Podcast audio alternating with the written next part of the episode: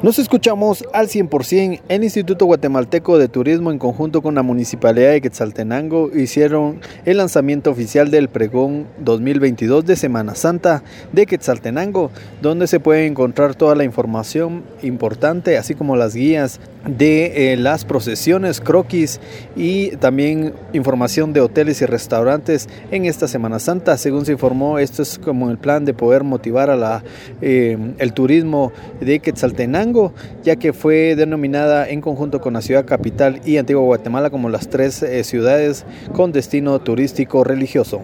Es uno de los representantes del Linguate quien amplía la información de mucho valor para los quetzaltecos y para el pueblo en general de la ciudad de Guatemala, de la antigua Guatemala también, que tuvieron este beneficio. El pregón es básicamente una guía de actividades que contiene también segmentos turísticos para reactivar la economía en este sector que se ha visto golpeado por el COVID-19. Como segmentos turísticos estamos promocionando la Laguna Chicabal, también el Teatro Municipal de Quetzaltenango. Mostramos una guía de restaurantes, historias, leyendas, tradición, gastronomía y servicios turísticos, en este caso hoteles que están representados por las gremiales más importantes del país. Estamos hablando de la Asociación de Pequeños Hoteles de Guatemala y la Cámara de Turismo de Guatemala.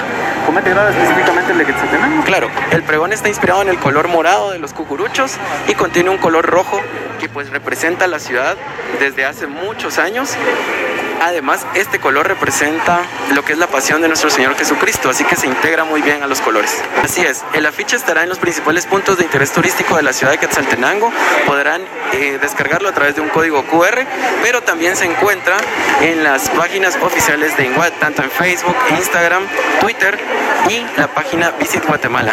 Las personas pueden acceder de forma digital a través de las redes sociales de INGUAT, donde pueden descargarlo, ingresar al link y poder tenerlo en los dispositivos móviles o alguna computadora o también se van a estar colocando afiches con eh, códigos QR la cual las personas pueden acceder a través de estos códigos. Con esta información yo vuelvo a cabina preguntando cómo nos escuchamos.